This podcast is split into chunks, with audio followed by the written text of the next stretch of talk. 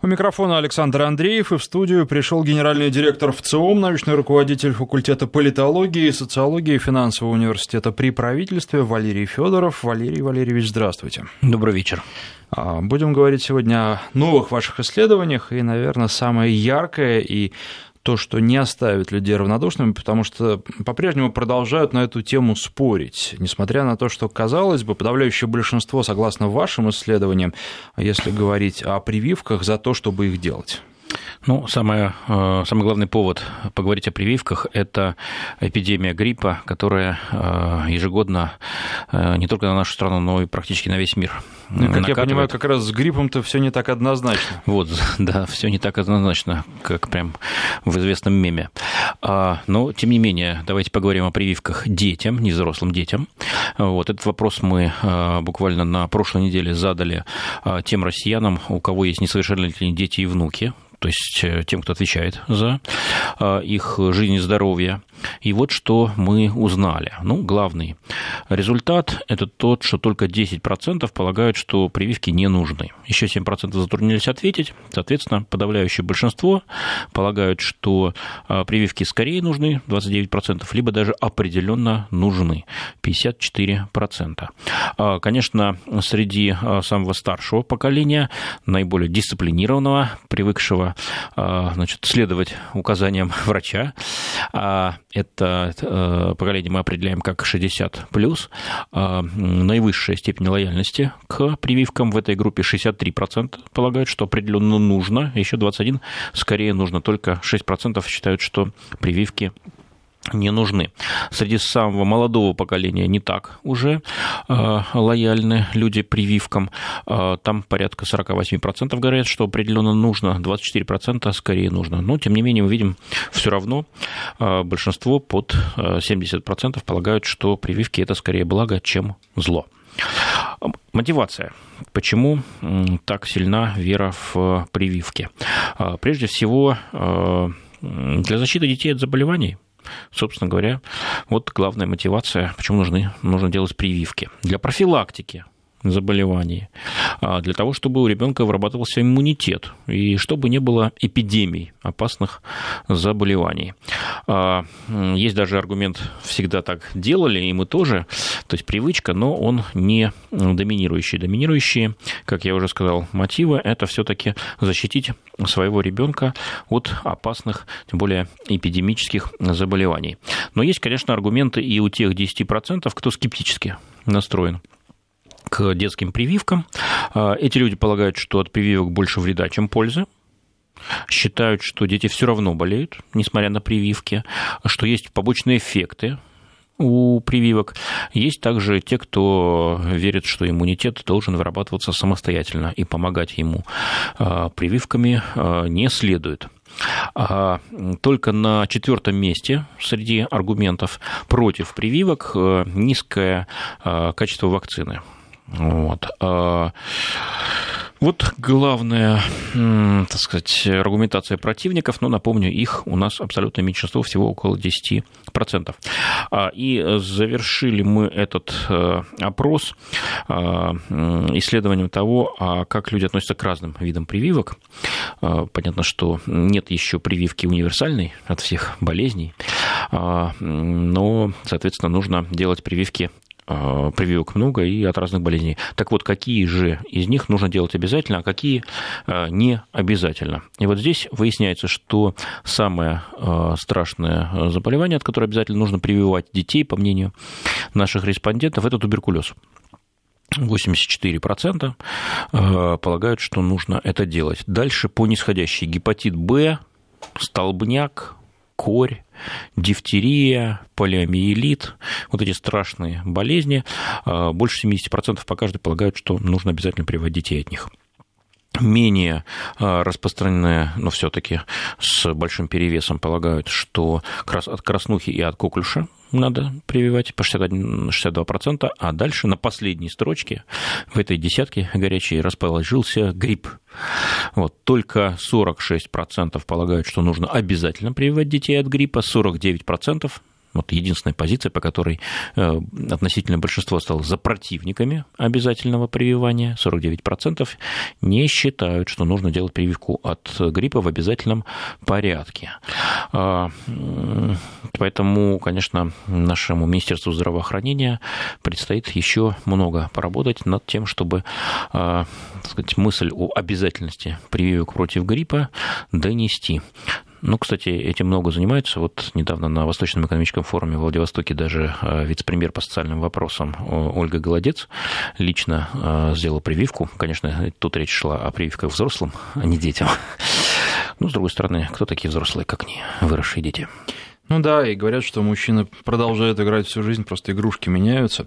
Знаете, меня что еще э, удивило, когда люди говорят о болезнях, у вас тут была такая э, графа «не знаю о таком заболевании». Вот э, заболевания, о которых знают все, это как раз тот же самый грипп, Туберкулез. И туберкулез. Да. Самое страшное и самое не страшное. Вот парадокс. Ну, а меньше знают о полиомиелите и о коклюше. Вот это э, страшные, конечно, заболевания, но которые, тем не менее, практически побеждены. То есть э, случаев полиомиелита, вот, которые еще, скажем, в 30-е, 40-е годы были э, прошлого века, очень распространены. Сейчас, э, э, так сказать, их очень немного, и прежде всего, конечно, благодаря прививкам. Просто редко бывает, когда речь идет о каком-то социологическом опросе, и в какой-то графе стоит ноль. Вот здесь у вас э, в графе «не знаю о таком заболевании» напротив гриппа стоит ноль. Все знают, и точно так же о туберкулезе тоже знают все.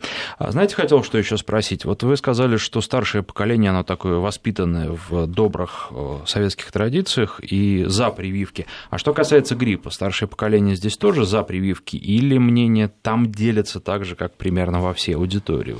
Ну, 46-49. По, по гриппу у э, всех возрастов возрастов есть большие сомнения в обязательности прививания. Почему? Потому что э, вирус мутирует постоянно. И вот если от э, большинства заболеваний можно привиться один раз, то от гриппа приходится прививаться э, постоянно. И большие сомнения в эффективности вакцин. Вот, ну, понятно, что можно привиться от одного штамма, а потом придет другой. Вот, поэтому, да, а тем не менее, любая прививка, особенно для ребенка, это может быть болезненно. Да? Дополнительная Но... нагрузка на организм, как говорят многие. Да, безусловно. Вот, чтобы иммунитет выработался, да, организм должен бороться с какой-то э, угрозой. Вот, и эта борьба сама по себе, конечно, испытание для организма. Многие не хотят наших чат подвергать э, значит, такому излишнему э, напряжению, вот, но за это, конечно, платят, увы, э, так сказать, э, гриппом да, ежегодным.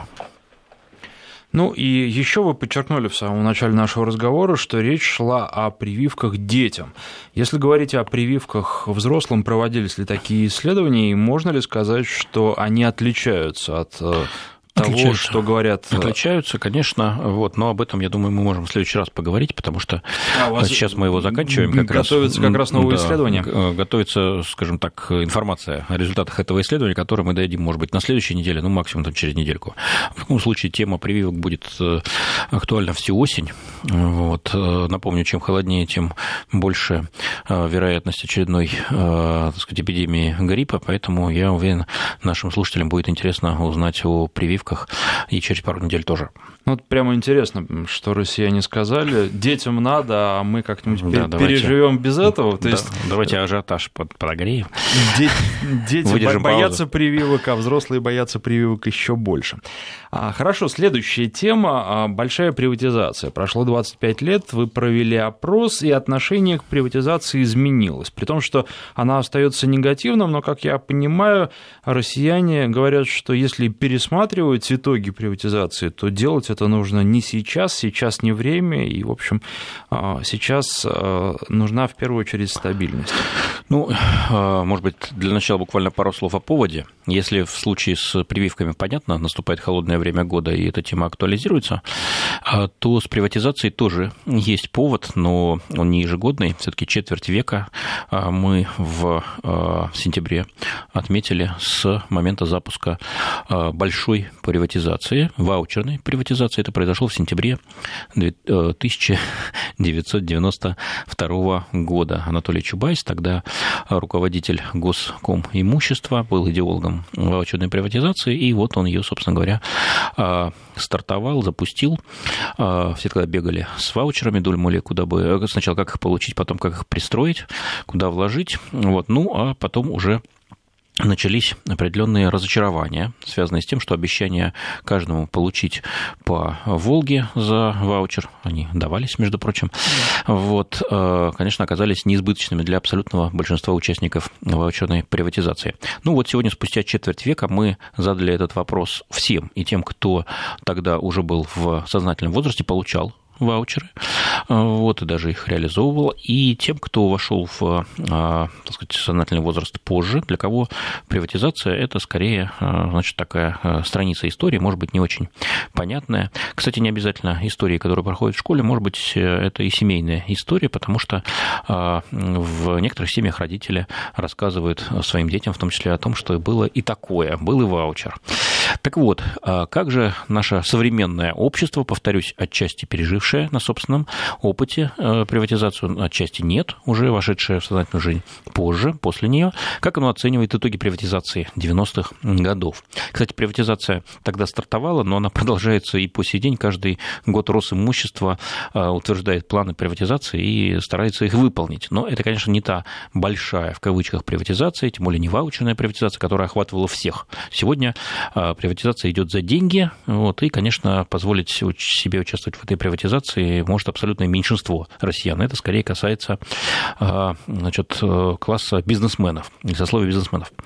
Ну, поэтому поговорим о большой приватизации. Главный результат. Только 18% опрошенных положительно оценили итоги приватизации 90-х годов. Три четверти оценили, 73% оценили ее скорее отрицательно. А, что интересно, мы спросили у наших респондентов, а где они работают сейчас – и вот э, тех, кто работает в бюджетной сфере, сравнили с теми, кто работает в коммерческой сфере. Конечно, не все работают, есть еще те, кто учатся, вот, есть те, кто э, домохозяйством занимается, вот, есть те, кто находится в отпуске по уходу за ребенком, есть те, кто уже отработал на пенсии находится, и даже есть небольшая часть безработных, хотя по официально у нас безработных очень мало. Ну, вот мы сейчас о них данные не приводим, мы э, решили сравнить тех, э, кто работает в коммерческой бюджетной сфере. Потому что те, кто работает в коммерческой сфере, с высокой вероятностью работают в компаниях, э, на предприятиях, которые были в свое время, были в свое время приватизированы. Да, если речь идет, конечно, о крупных предприятиях. Если о мелких и средних, то многие, так сказать, были с нуля основаны. Так вот, из тех, кто работает в коммерческой сфере, а, скорее положительно относятся, оценили итоги приватизации 90-х годов даже чуть меньше, вот, чем те, кто сегодня работает в бюджетной сфере. Из условных коммерсантов 16% ее позитивно оценили, из условных бюджетников, а, а здесь я напомню, не только работники госпредприятий, но все-таки и врачи, и учителя, а, библиотекари, соцработники, 22% позитивно оценивающих. Вот, так что будем считать, что, видимо, это за счет интеллигенции, э, значит, творческой, э, значит, и значит, не очень, э, которая все-таки тогда, в начале 90-х годов, считала, что приватизация это правильно. Нужно раздать общенародное добро народу, нужен эффективный собственник, потому что именно так легендировалась тогда необходимость большой приватизации. И вот, значит, как, вероятно, какая-то часть из них, кто и сегодня продолжает работать а, в бюджетной сфере, а, видимо, сохранили какие-то а, значит, позитивные розовые воспоминания. Ну, а тех, кто является практиками работы на коммерческих предприятиях, вот эта тема приватизации, воспоминания о них не очень-то и греют. Ну и дальше здесь вы спрашивали, а, что касается а, пересмотров результата приватизации. А вы бы согласились с ними. Как я понимаю, градус напряжения здесь немножко снижается, потому что, с одной стороны, вроде бы подросло а, число людей, а, которые считают, что государство должно вернуть всю приватизированную собственность, с другой стороны, подросло незаметно на 2%, это, как я понимаю, в рамках статистической погрешности, а вот число людей, которые считают, что этот вопрос сейчас вообще поднимать не стоит, выросло значительно на 10%. Э, ну, с одной стороны, время лечит, как известно. Вот, и э, даже если результат приватизации 90-х годов большинство людей считают э, несправедливыми и неэффективными, да, то есть цели, декларировавшиеся тогда, в общем-то, они не были достигнуты, по мнению большинства людей. Так вот, несмотря на это, когда мы предлагаем пересмотреть, ну, подумать о пересмотре результатов приватизации, мы, конечно, не политики, чтобы с такими инициативами выступать, мы исследователи и хотим понять мнение людей об этом. Так вот, желающих э, сейчас пересмотреть эти итоги, оказывается, не так много. Но они, конечно, есть. А, и эта доля, она, в общем, довольно стабильна. В 2008 году мы впервые задали этот вопрос, а, и а, выяснилось, что сторонников суждения нужно вернуть государству всю собственность, которую она лишилась в те годы. Речь идет о 90-х годах. Было 29%. Это 2008 год. А 2017 год, самые свежие данные, 31%. Ну, в общем-то, а, значит, доля не изменилась, почти треть она составляет. А, что касается а, альтернативной точки зрения, что этот вопрос вообще не стоит сейчас поднимать, 9 лет назад 21%, такой точки зрения придерживался. Сейчас их стало больше, 32%. В общем, желающих вырывать топор войны по поводу э, приватизации и желающих его зарыть поглубже, по сути, поровну. А 9 лет назад э, первых было несколько больше, ну, примерно на треть, чем вторых. Ну и промежуточная точка зрения. Э, можно поднимать этот вопрос, можно пересматривать результаты приватизации, но только в отдельных случаях, если будет доказано, что приватизация была проведена незаконно. Кстати, этот вопрос, э, эта точка зрения, она, в общем, носит, носит официальный характер. Вот, и, собственно говоря, государство, оно ее и тогда, и сейчас придерживается. А, так вот, тогда было сторонников этой точки зрения 39%, сейчас 31%. То есть мы а, можем легко проследить миграцию, да, то есть стало меньше желающих вообще будировать этот вопрос, поднимать а, вопрос о пересмотре результатов приватизации, даже если будет выясниться, что она проведена незаконно. И больше стало тех, кто полагает, что вообще а, пересматривать итоги приватизации нельзя. А, это один результат. Другой результат, ну, все-таки тех, кто полагает, что пересмотр возможен, все-таки большинство их порядка 62%. Их меньше, чем было в 2008 году, тогда их было под 70%, вот, но сейчас их э, немало, их почти, ну вот, под две трети опрошенных. Так что, э, как говорил герой э, книги Шарля де Кастера Тиль Уленшпигель, пепел Клауса все-таки стучит в сердце очень значительной части наших соотечественников. То есть эта рана по-прежнему болит. bonito. Ну а что касается возраста, насколько здесь э, есть разница между тем, что говорят молодые люди, скажем, и люди старшего поколения? Э, здесь э, главная, так сказать, линия противостояния действительно пролегает между самым старшим и самым молодым поколением. Самое старшее поколение настроено резко критически к приватизации. Эти люди полагают, что, так сказать, они оказались значит, чужими на празднике жизни, что общенародная собственность, ну, декларируемая общенародная, я использую это как, а, значит, термин советской а, идеологии, советской пропаганды, вот, а, она досталась не тем людям, вот, и, в общем, государство потеряло, а приобрели эту собственность какие-то мошенники, жулики, коррупционеры, значит, и так далее. В общем, весь список нехороших слов. Вот. Что касается молодого поколения, то э, здесь больше тех, кто затрудняется вообще какое-то мнение высказать. Собственно говоря, это не на их веку произошла приватизация. И несколько больше тех, кто полагает, что ворошить это не надо. Вот пусть работает как работает, потому что если попытаемся что-то поменять, может все сломаться вообще к чертовой матери. Вот, поэтому э, чем моложе респондент, тем больше вероятность, что так сказать, предложение о пересмотре итогов приватизации не будет им поддержано. Чем старше, наоборот, тем больше вероятности а, ожидать, что политик, а, поднявший эту тему, тему пересмотра итогов приватизации, будет поддержанными. Ну, то есть получается, что в некотором смысле растет, растут новые поколения, и они растут в новых условиях, и для них эти условия естественно, поэтому они не хотят их пересматривать. Да, они не пережили травмы, вот, которые пережило старшее поколение.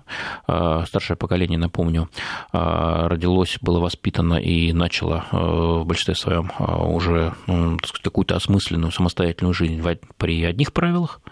Вот, а затем пришлось меняться, меняться меняются резко, в непредсказуемом направлении, и это, конечно, было шоком, это было травмой.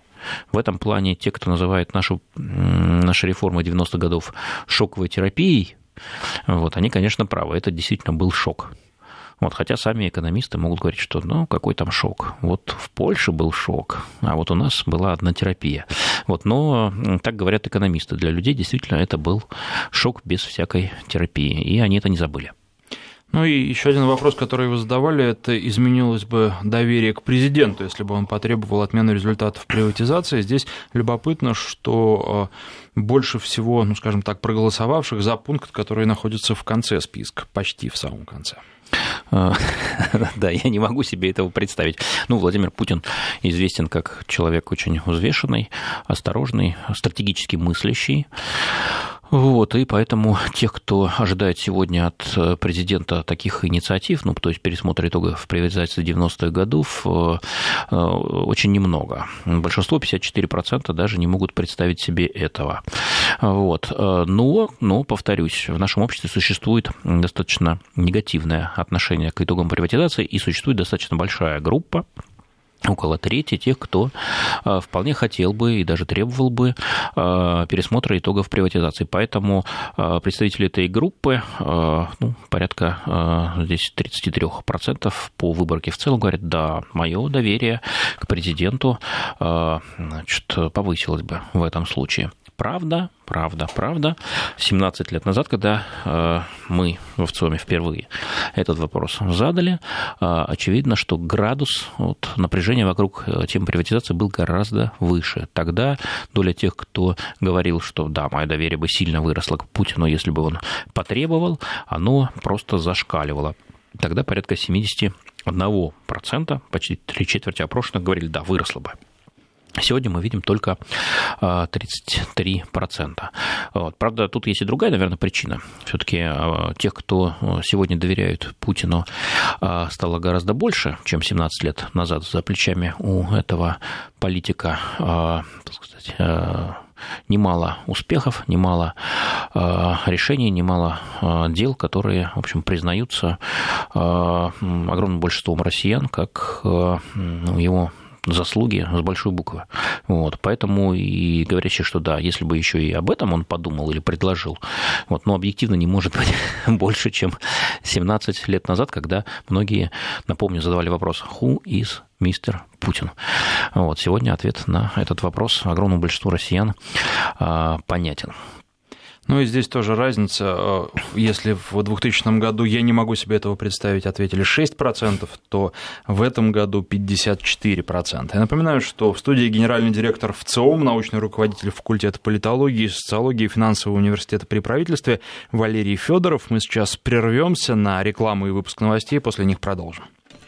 21 час 33 минуты в Москве. В студии генеральный директор ВЦИОМ, научный руководитель факультета политологии и социологии финансового университета при правительстве Валерий Федоров и Александр Андреев. И продолжаем а, про опрос, посвященный приватизации. И, соответственно, какие бы предприятия приватизировали и а, какие предприятия работают более эффективно. Ведь а, когда произошел слом строя, нам очень часто говорили о том, что эффективнее работают частные предприятия, и за частными предприятиями будущее. Потом события, которые происходили, в том числе очень многие события, которые происходили и не в нашей стране, показывали, что частные предприятия тоже далеко не всегда управляются эффективно. И по поводу того, где лучше, большой вопрос.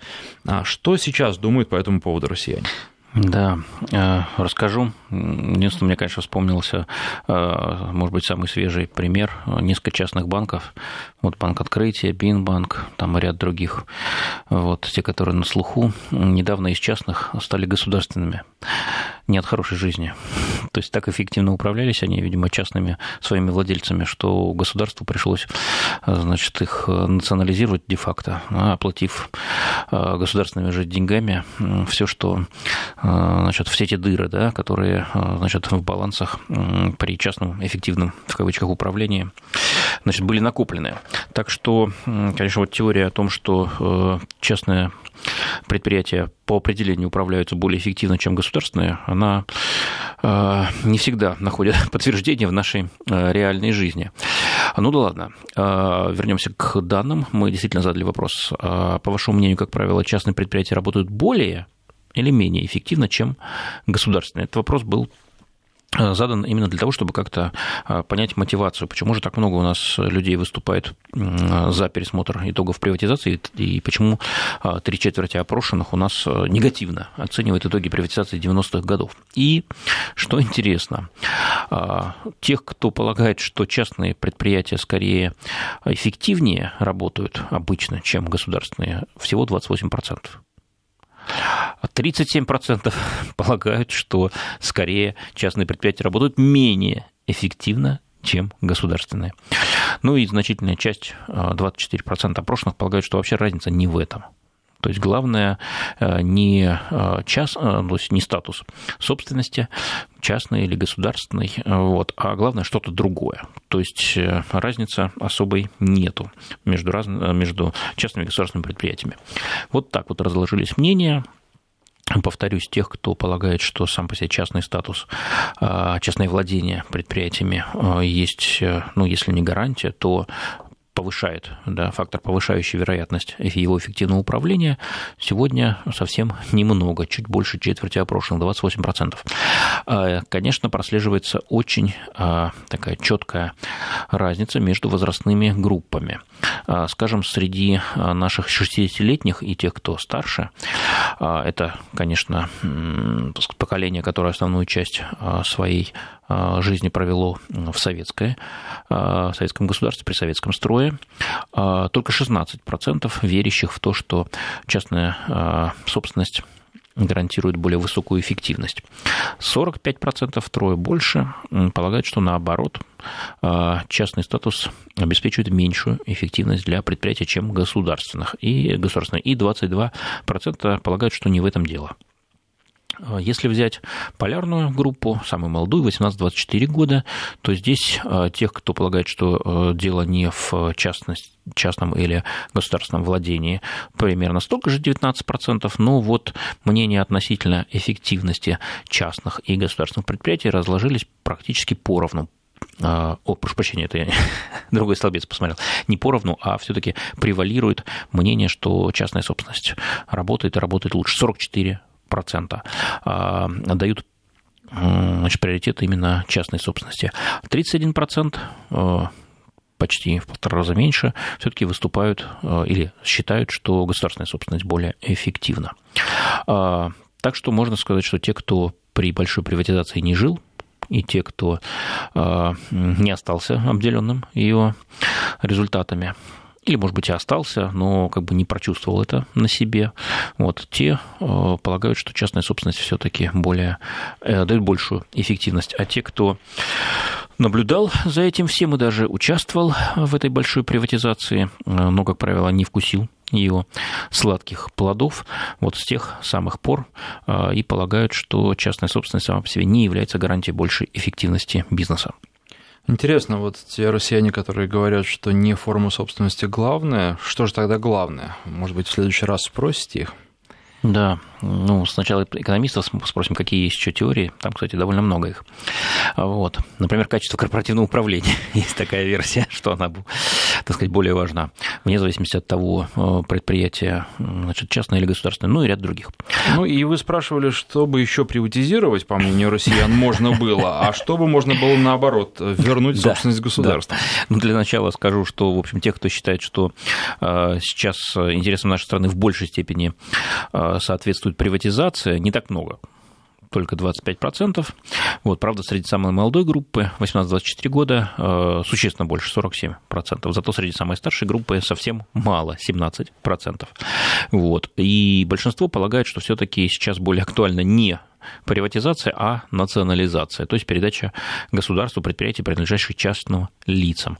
56% таких сейчас, среди самой молодой группы 35%, среди самой возрастной 64%, ну, в общем-то, и э, среди группы 25-34 года, 35-44 года, 45-59, то есть это вот такой старший молодой, если так можно выразиться, средний и старший средний, а, в общем, меньше 50% эта точка зрения не набирает. То есть, в общем-то, национализация, сторонники национализации доминируют не только среди самой старшей группы, а вообще во всех группах, кроме а, самой молодой.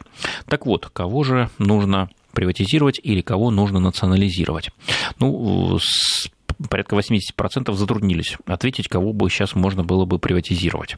Из тех, кто что-то все-таки назвал, 3% сказали, что надо Роснефть приватизировать, 2% Газпрома, Газпром предлагают приватизировать, РЖД 2%, предприятия сельского хозяйства 2%. Вот. Ну и детские сады, школы, магазины, больницы э, по 1%. Да, еще Почта России вот отличилась, тоже 1% предлагает ее приватизировать. Ну, как мы видим, что желающих что-то такое приватизировать совсем немного. Сейчас зато а, гораздо больше тех, кто полагает, что нужно вернуть в частную собственность предприятия. Какие? В государственную собственность. О, прошу прощения, в государственную собственность. Ну, 52% и здесь затруднились ответить. Вот. А, а оставшиеся говорят, ну, прежде всего, конечно, нефтегаз. Нефтегаз нужно а, национализировать «Газпром», РЖД, предприятия по добыче полезных ископаемых, винно-водочная промышленность, энергоснабжение, опять Роснефть тут появилась. Вот, кстати, что интересно, да, «Газпром» э, и «Роснефть», а, они в обоих списках. То есть, видимо, ясности э, относительно их статуса немного. Напомню, что, в общем-то, это частные предприятия, но государство имеет значительные пакеты акций и в той, и в другой. То есть государство является контролирующим акционером. Вот, но, в принципе, это частные предприятия, государство там только лишь один из акционеров. Ну что ж, к следующему вопросу по поводу политических преследований 30-40-х годов прошлого века. И а, здесь можно ли сказать, что взгляды на произошедшие тогда события у многих россиян расходятся, есть какой-то раскол или наоборот, а, в общем, все жители страны смотрят более-менее одинаковым образом на произошедшее и оценивают произошедшее одинаково? Ну, для начала скажу, что а, это а, совместный исследовательский проект, посвященный исторической памяти. А, проект э, Всероссийского центра изучения общественного мнения, Музея истории ГУЛАГа, есть такой музей, относительно новый, но, на мой взгляд, очень интересный и важный. Он в Москве находится. Вот, и Фонда памяти – вот э, эти три организации задумали этот э, проект, и мы представили его результаты еще в одном музее, музей современной истории России, бывший музей революции, который располагается в Москве в э, знаменитом историческом здании английского клуба, где когда-то чествовали Багратиона в 1800 уже не помню, в каком году, недалеко от 1812 в здании прославленном Гелеровским, Львом Толстым и так далее. Так вот, э, этот проект идет уже несколько месяцев, и э, главный результат, наверное, э, следующий. Если сама по себе эпоха 30-40-х годов очень противоречивая, очень насыщенная, очень волнующая, да, интерес к ней огромен, и действительно она скорее сталкивает пока людей, интересующие историей, дискутирующие о них, чем объединяет. А, и прежде всего сталкивает фигура а, правителя нашего тогдашнего, а, даже не России, а Советского Союза Иосифа Виссарионовича Сталина. Вот эта фигура остается предметом очень острых, ожесточенных дискуссий. И разные аспекты его деятельности тоже по-разному оцениваются. В общем, почти по каждой есть столкновение. Но есть один аспект, и мы его очень четко выделили, по которому э, дискуссий почти нет. То есть есть э, доминирующая, явно совершенно доминирующая точка зрения. Этот аспект – это массовые репрессии 30-х, 40-х годов э, прошлого века. Кстати, это важное уточнение, потому что, собственно говоря, почему мы на этой неделе презентовали эти данные, потому что в сентябре 1937 года как раз-таки и начались массовые репрессии, соответственно, 70 лет исполняется им. Но вообще-то были и до этого массовые репрессии. Собственно, эпоха массовых репрессий в России стартовала в 18 году. Это знаменитый красный и белый террор. А чем памятен 1937 год? Это тем, что вот молох революции, он повернулся против уже своих создателей, когда так называемые герои гражданской войны, э, так сказать, руководители э, коммунистической партии, советского государства, э, те, кто раньше отправляли под репрессии своих классовых и политических противников, сами стали жертвами этого репрессивного аппарата. А, так вот, эти репрессии, во-первых, сегодня признаются именно репрессиями, то есть они не правосудные, признаются преследованиями, причем по политическим целям, а, а не по, так сказать, уголовным основаниям. И вот это, наверное, главный результат этого исследования. Тут дискуссии, места для дискуссии не осталось. Ну, чуть подробнее обо всем этом а, через две минуты после рассказа о погоде. 21 час 48 минут в Москве. Генеральный директор ВЦОМ, научный руководитель факультета политологии, социологии и финансового университета при правительстве Валерий Федоров в студии. Говорим о репрессиях 30-40-х годов прошлого века. И если говорить о том, кто лучше знает, а кто хуже знает о произошедшем, мы ведь совсем недавно с вами обсуждали о том, как россияне а, относятся к знанию истории. Они считают, что ее знать надо, с одной стороны, а с другой стороны, знают ее не очень хорошо. Так вот, здесь прослеживается очень четко, что молодежь э, гораздо хуже осведомлена о тех событиях. Да, действительно так. Э, и, кстати, приватизация это, в общем-то, уже тоже элемент э, истории, пусть и современной истории.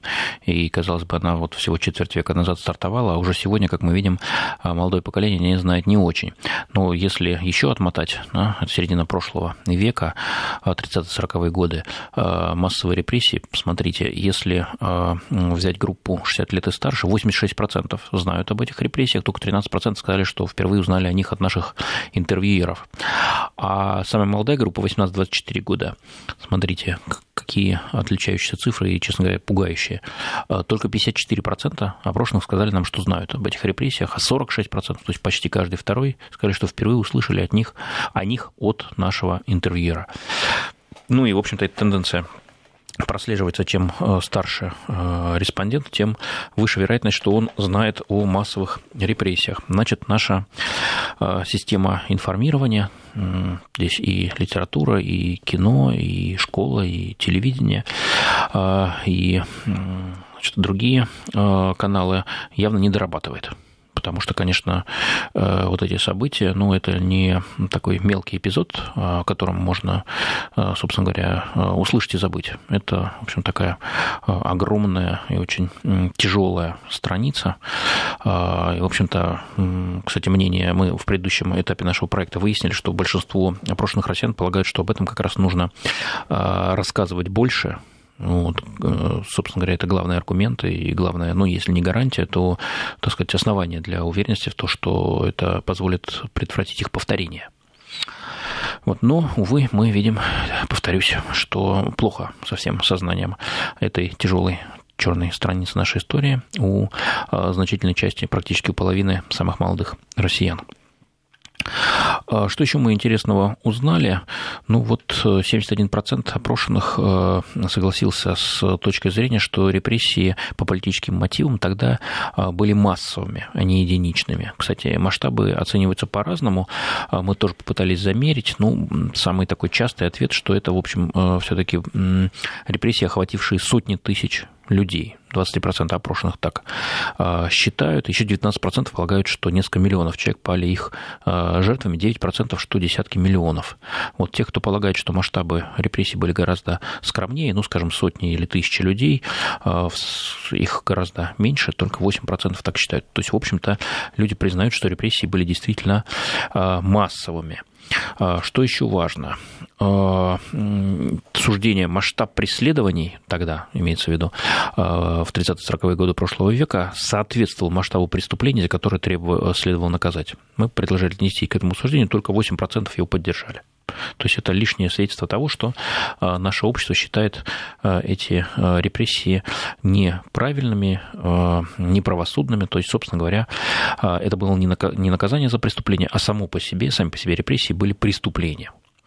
Еще одна интересная так сказать, э, точка зрения или интересный аспект этих репрессий. Кто виноват? Да? То есть напомню, что что существует точка зрения, во многом оправдывающая организаторов репрессий, то, что, в общем-то, это не Сталин, это не Политбюро, это не верхушка, руководящая советское государство и коммунистической партии, их организовывала, и даже не органы госбезопасности, а это, в общем, люди сами. А, значит, виноваты, сами друг на друга доносили. В общем, был такой народный террор.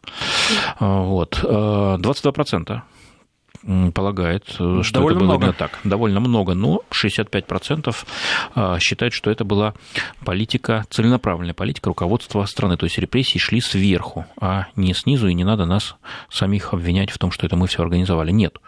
Виновники, известные виновники, понятны. А вот тут еще 13% затруднились ответить. Речь идет э, о людях, в данном случае все эти вместе 100% это те люди, которые что-то знают о репрессиях.